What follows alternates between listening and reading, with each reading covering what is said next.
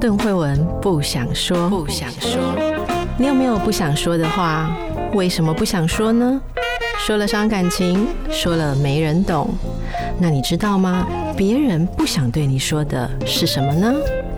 一起探索人与人之间的心理和潜意识。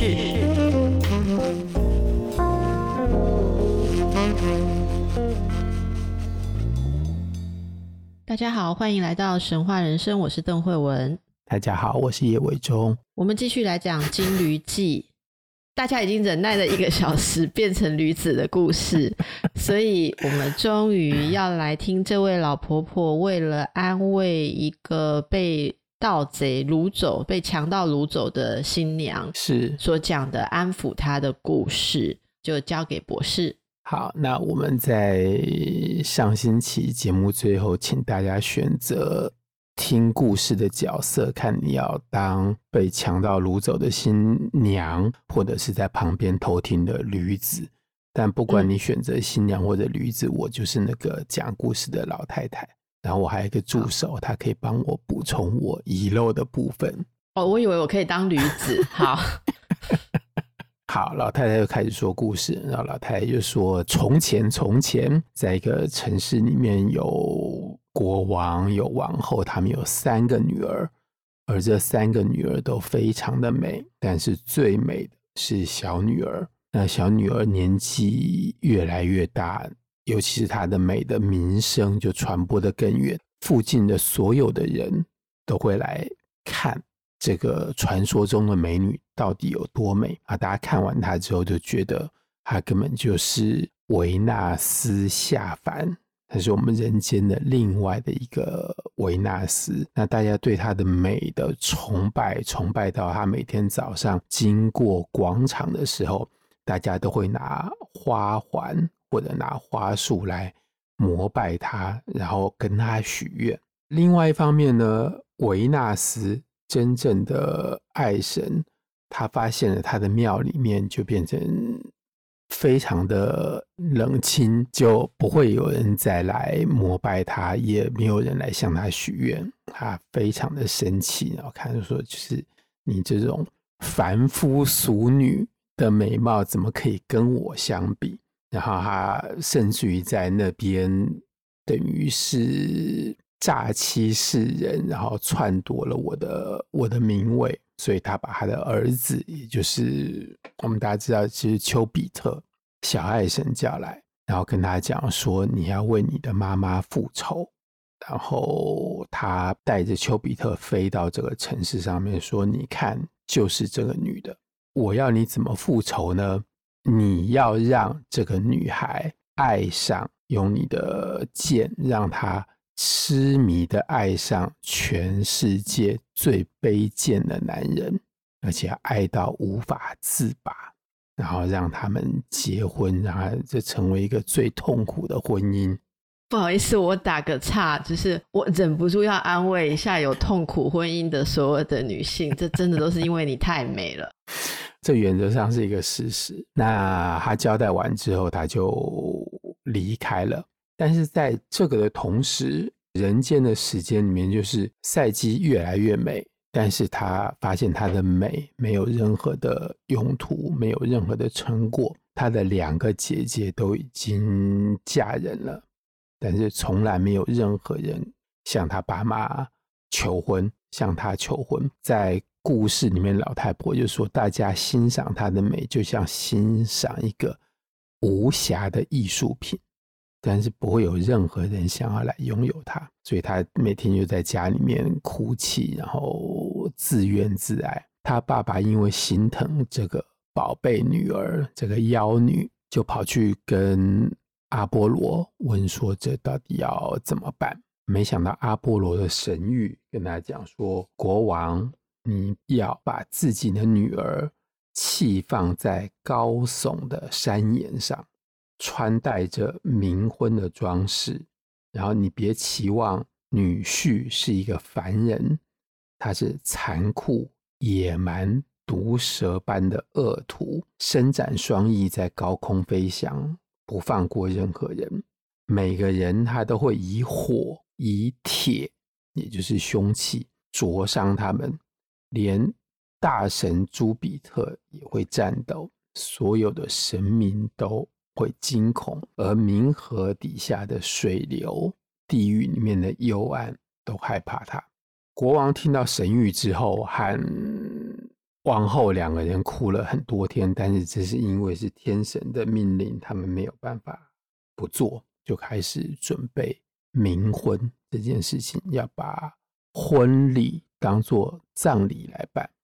然后全城的人通通都为这件事情哀痛。在婚礼那天，就是送婚的行列变成送葬的行列。那反而是在这个时候，赛基安慰他的爸爸妈妈说：“其实，在第一天，当世人把我当作维纳斯膜拜的时候，你们就应该知道这是一个不祥的事情。你们应该就知道，这个是天妒。”上天的嫉妒在这个时候就会开始，只会给我带来厄运。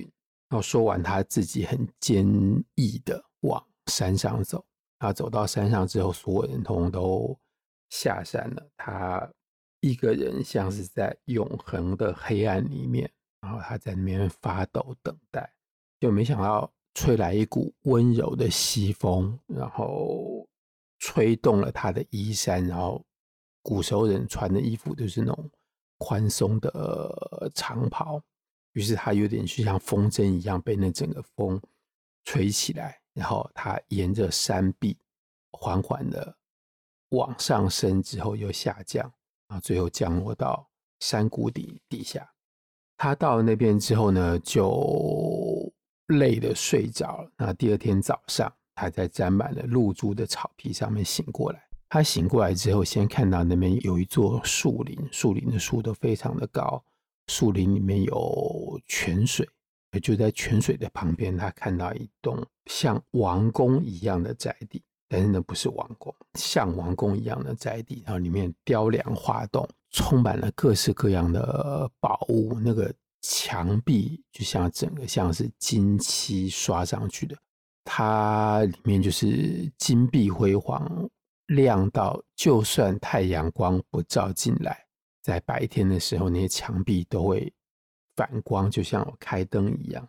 然后呢，赛姬出于好奇，就是一个很重要的点。赛基出于好奇，去这屋子里面的每个角落都看过。他看完之后，令他最惊讶的事情是，这屋子里面到处充满了价值连城的宝物。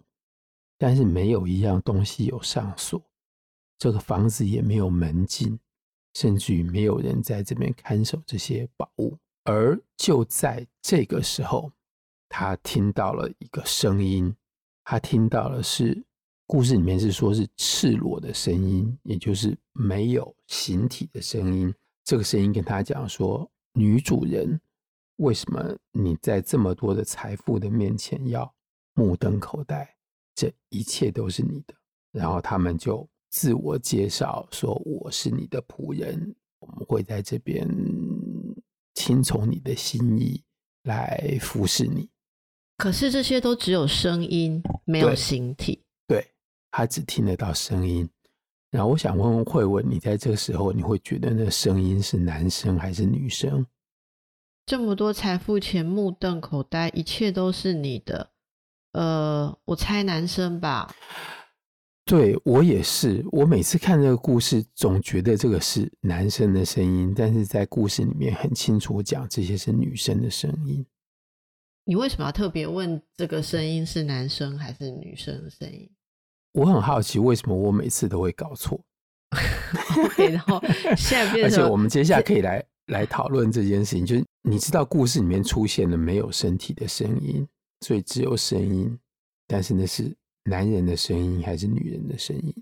我可能会有一种预设，就是管理财富，然后告诉他这种很指示型的，说，呃，好像指示他财富都是你的。不知道为什么，我本身会想象是比较偏男性。可是我有另外一个问题是说，只有声音的仆人谁要用啊？很难用哎、就只有声音，那不是就只是 Siri 而已吗？一点都没错，他就是这个写在西元一六零年左右的故事，他赛季就等于活在一个是整个用 Siri 音控的房间里面。哦，就是他只要说话，然后那个声音就会回答他，然后就会完成他想要做的事情。然后接下来呢，这些声音就邀请他去洗个澡，放松舒服一下。那他洗完澡之后，有风把食物这样一盘一盘吹到桌上，然后他这样也敢脱光去洗澡？对，就他什么都看不到，只听到声音，他也可以脱光去洗澡。是，好。是因为真正的害怕的东西在后面晚上，所以他洗完澡、嗯、吃完东西，然后舒服的躺到床上之后，他开始害怕。然后他的害怕里面，他最害怕的是他不知道他还害怕什么。在黑夜中，那边是一片黑暗，尤其是在山谷里面，就什么都看不到。然后这时候出现了一个人，一个男人。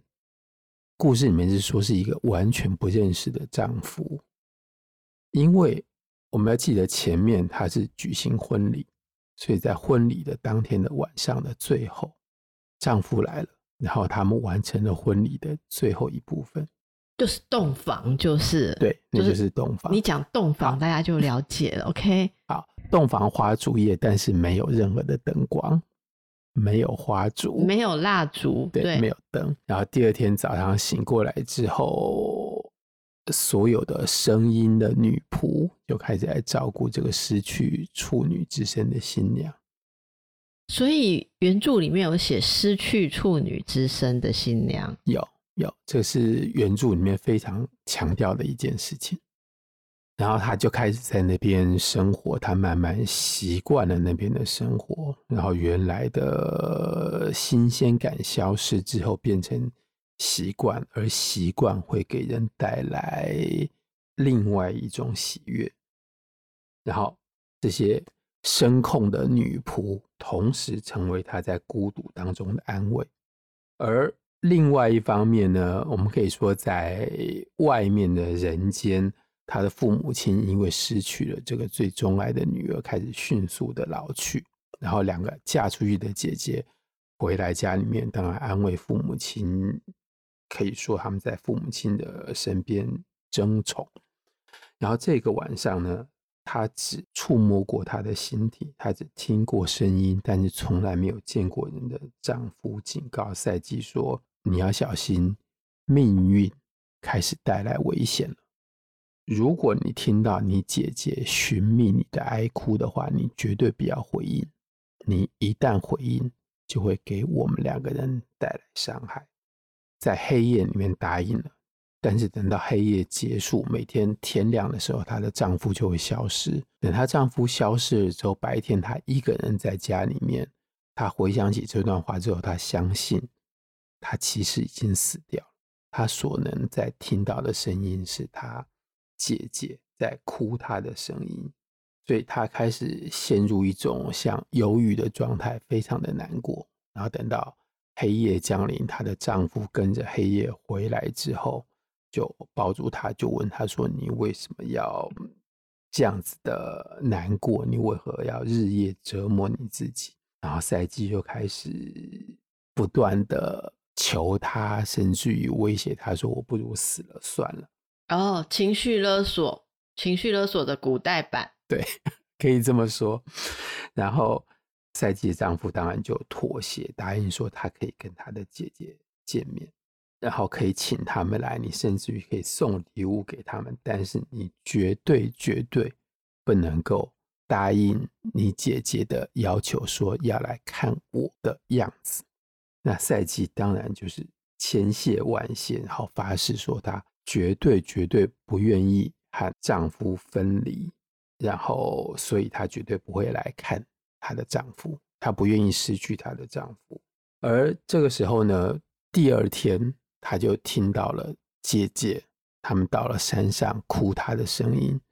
这时候赛姬就派西风去把两个姐姐接下来，啊姐姐就乘着西风从。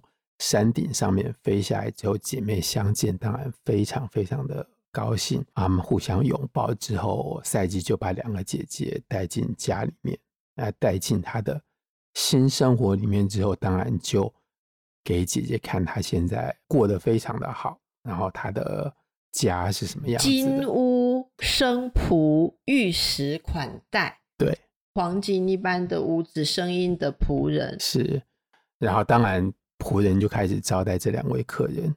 然后同样也是请他们去洗个澡，然后洗完澡之后吃一顿丰盛的餐宴，然后吃着吃着，这两个姐姐的嫉妒心就开始起来了。他们就问说：“这到底是怎么一回事？”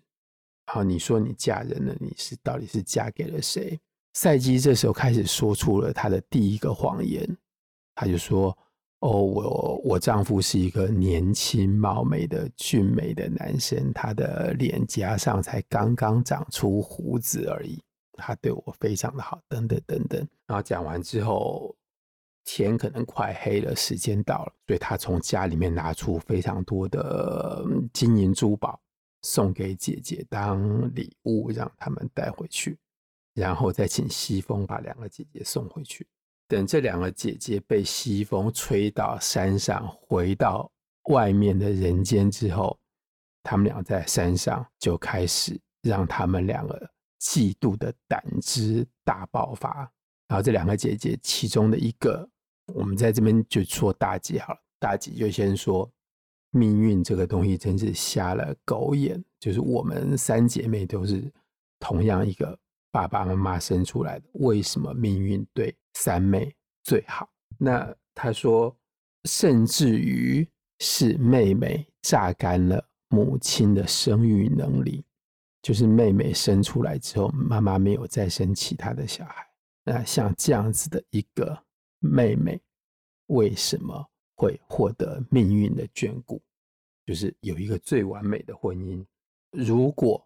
妹夫是像妹妹所描述的那样子一个人的话，那简直就是天神。那他凭什么当神的太太？他凭什么变成女神？而我嫁给一个年纪又老、某个地方又小，而且还非常小气的丈夫。他把家里面所有的东西通通都锁着，就是只有他能够掌有这个财产权。她抱怨完了之后，二姐开始跟着抱怨，那就接着先抱怨自己的丈夫。然后她的丈夫年纪也不小，然后而且还一身都是病，所以她嫁过去之后，等于没有任何的性生活，然后还每天在当护士照顾她。那凭什么这个妹妹他可以享有命运的眷顾？然后他开始数落妹妹的罪状。说，你看他见到我们的时候态度多么的傲慢，他在展示他的家、展现他的财富的时候是多么的自大的炫耀。然后你看他多小气，他们家有这么多金银财宝，还只给我们这么一点点而已。然后最后还有一股风把我们给赶走。所以前面妹妹对他们的两个姐姐的热情的招待。换一个角度来说，就全部都变成是她的罪状。然后二姐气到说：“如果我不扳倒她，我就不是女人，那我就停止呼吸。”然后还跟大姐说：“我们两个人看到令我们遗憾的事情，绝对不要跟其他任何人讲，尤其是一个人的富裕、一个人的财富，如果没有被其他人看到的话，他就不会快乐。”所以他们不要让自己的妹妹快乐。那连带的，他们回去见到爸爸妈妈之后，他们也没有跟爸爸妈妈讲说妹妹还活着，他们反而是让爸爸妈妈更难过，就确定养女已经死了。那他们就分头回家。接下来过了一段时间之后，这个看不见的丈夫再次警告她说：“命运现在开始借。”两只母狼之手布下陷阱，然后他们会来说服你来看我的样子，但是你要小心，你一旦看到的话，你将永远再也看不到。然后在这个晚上，他同时说，你要为我们这个家，为你的丈夫为你自己，还要为你肚子里面的孩子做好心理上面的防备。接下来你要做的事情是为我们所有人做。然后赛季才知道自己已经怀孕了。那接下来就看着自己的肚子一天比一天大。之后呢，这两个姐姐又约好在同一天回来。而这次他们到了山上的时候，他们直接就从山上跳下来，因为他们知道会有西风接住他们。然后他们来了之后呢，一样的妹妹很高兴的款待他们。然后他们两个看见妹妹竟然已经怀孕，所以他们在前面的客套话，那些谄媚的话语说：“你已经要当妈了。”那如果小孩长得像他的爸妈的话，一定会是一个小丘比特。这个当然只是恭维的话，但是同时他刚好也是符合事实。然后他们聊天聊着聊着之后，他们又再问了一次，说妹夫是一个什么样子的人。然后赛季已经完全忘记他前面说过的谎话。之后他又说：“哦，他年纪其实也已经不小，他的头上已经有一些白头发。”他不是我们这边的人，他是邻省过来的人，然后他就是做大生意，所以家里才会这么有钱。然后同样的，又送了很多礼物给两个姐姐，两个姐姐又被西风吹回去之后，他们又在山上继续开会。然后他们就说这根本是骗鬼，还前面说这是一个年轻人，现在说是一个有年纪的人，而且有白头发。他们两个商量之后就确定，如果你对你的丈夫的描述是这么两极两次完全相反的话，你显然没有看过你的丈夫。如果你嫁给一个男人，然后你又从来没有看过他，然后你还怀孕了，所以他们研判说，她绝对是嫁给一个天神。这让他们两个人更愤怒。他们就说：如果你嫁给天神，你又怀了小孩，你生下来的孩子之后，你会变成神的妈妈。这造成他们两个人内心更不平的嫉妒，所以呢，到了第二天，他们两个人又回来了。他们又回来，又直接跳下来之后，就开始完全改变另外一种说法。他们就跟赛基讲说：“我们在这附近打听过，你的丈夫绝对是一条大蛇，那他让你怀孕之后是能够。”把你吃掉，而且吃得更饱一点。他说，附近的农民他们都看到这条蛇的出没。如果你甘于嫁给一条蛇，每天被蛇抱在怀里，然后跟蛇做这些恶心苟且的事情的话，我们也不能够说什么。但是我们作为姐姐，我们警告你的义务已经尽。然后赛季听到这边之后，他过去的一切的不安，或许还有怀疑跟惶恐，全部都回来。然后他马上就把实情告诉姐姐，然后就说她其实并没有看过她的丈夫是谁，她相信她丈夫是一个野兽，然后这个野兽恐吓我，对她不能够有好奇心，所以我从来没有看过她。然后这个姐姐就在这时候教她接下来要怎么办。她说。我们走了之后，你先把这边全部通都布置好，你就准备一把锋利的剃刀放在床头，然后你准备一盏油灯放在锅子里，然后用锅盖盖住，这样就看不见那边有光线。然后等到他睡熟了之后，你去把锅盖打开，把油灯拿出来，然后在灯光的照映下面把这条蛇杀掉。那你把这条蛇杀掉之后，把家里面所有的财产统统都包一包卷带好，回到外面来之后，我们会接下来会照顾你，会帮你找一个更好的夫婿嫁给他。然后说完之后，这两个姐姐就迅速离开。他们回到了外面的世界之后，还各自搭船回家去。或者你在这边有没有想到什么东西？你为什么想要在这里问我有没有想到什么东西？因为故事接下来要有一个新的转折了嘛。哦，嗯、没有，我想这里大家应该都沉浸 在姐妹的这种关系里面，嗯，就是姐妹当中这种很奥妙的，好像又很需要亲近，但是又不能不互相猜疑、比较、嫉妒。然后这个这一幕，姐姐来跟她献策，帮他藏着魔力的剃刀，然后藏着油灯，要叫他谋害亲夫的这一段，应该也蛮熟悉的嘛。大家会想到那个什么，呃，小美人鱼的姐姐们弄了一把刀。要他刺进王子的心脏，就是我觉得这是我还在思考，这是一种蛮典型的格局吧？是是是，这应该呼应到某一种人类关系的一种原型。但总而言之，这个故事里面我最喜欢的人是这两个姐姐 啊？为什么？我觉得他们太生动了，就是这两个人物的塑造太太成功了，对我而言，就他们讲的这些话。Okay, okay. 那总而言之，天黑了之后，丈夫来了，然后他们两个先做爱完之后，然后丈夫沉沉的睡去，然后睡着之后，赛姬就起来，一切都是按照他姐姐的交代，还没有穿鞋子啊，蹑手蹑脚的把剃刀握在手里，然后去把灯取来，然后在灯光的照映之下。他原来以为看他会看到床上的秘密是什么，就没有想他看到的人竟然是丘比特。那在故事里面的形容，丘比特是野兽当中最温柔、最甜美的野兽。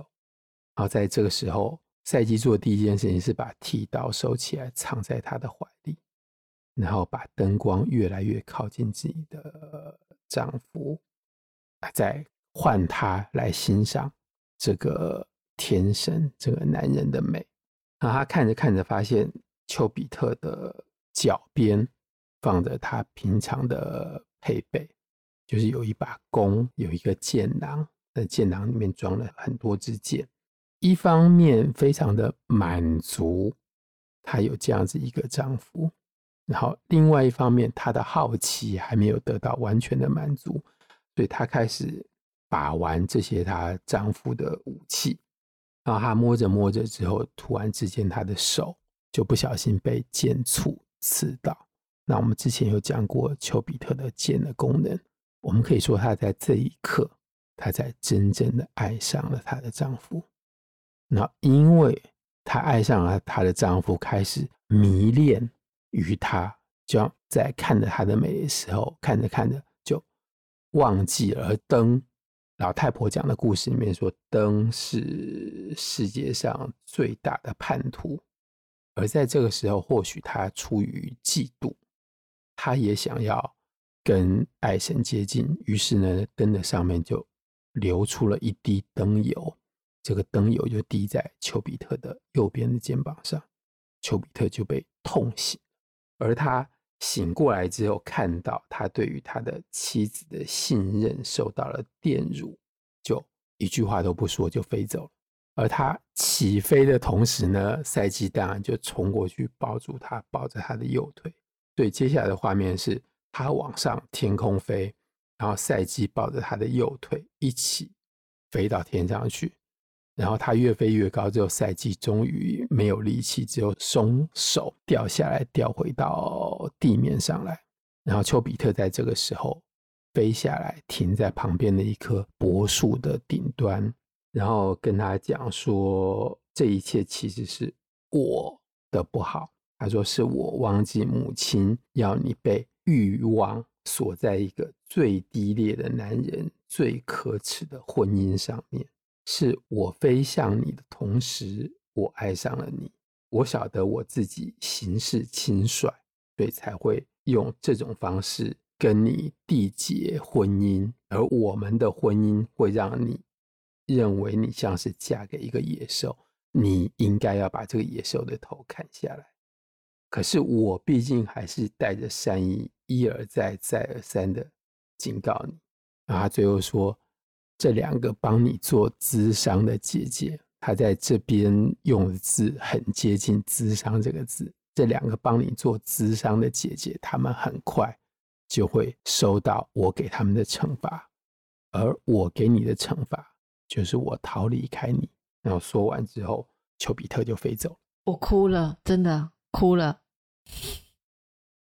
呃，刚刚这段话啊，除了让人想哭之外，真的没有办法说什么。就是我们事后再说好了。伟忠应该也对这段话，我们一定要回来好好的琢磨，对不对？这这段话整个看起来都非常对，可是里面其实都立基于非常不合理的逻辑。对对，这整个故事里面全部都是不合理的逻辑。嗯。难怪你上一集要先介绍，这是在讽刺小说，是是，你记得吗？所以这里面其实充满了，你上次有说充满了很多不合逻辑，对的地方，就不知道讲起来是是什么意思。因为这里说出来很像是赛基做了很不对的事情，他背叛了信任。但是我们这样看下来，其实你都会觉得说这里面。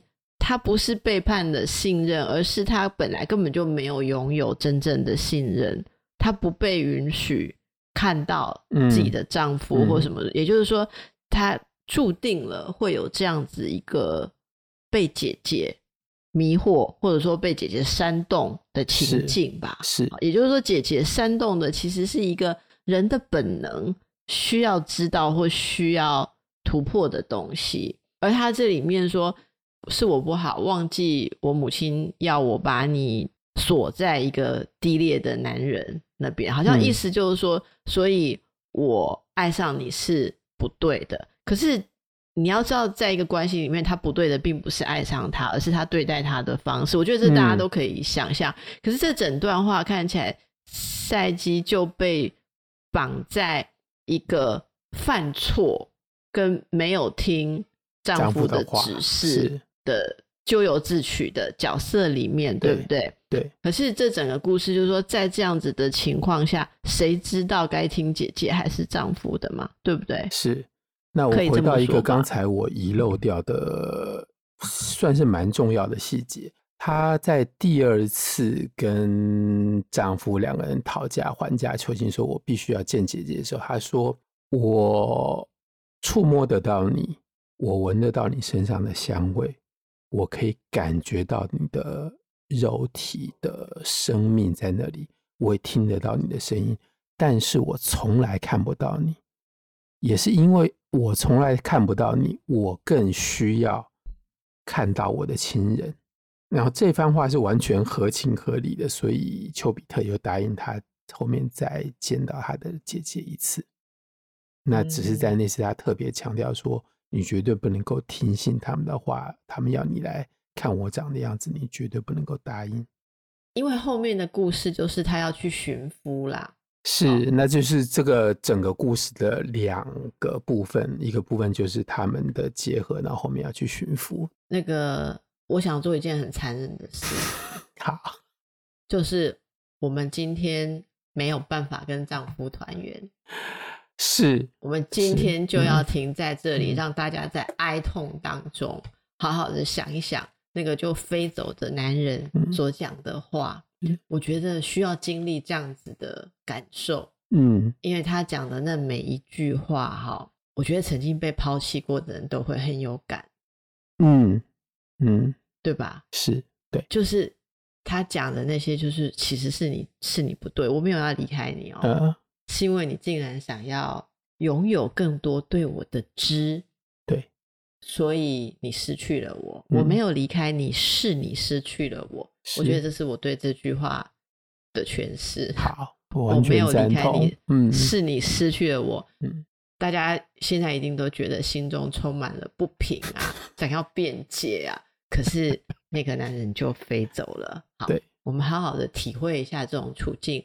如果你有遭遇过这种处境，嗯、你一定知道这是什么。如果你没有体验过，今天免费让你体会一下，呃、一个女人要好好体会的这种情境。好，好，那我现在知道我是讲故事的老太太，然后慧文就是那个命运女神。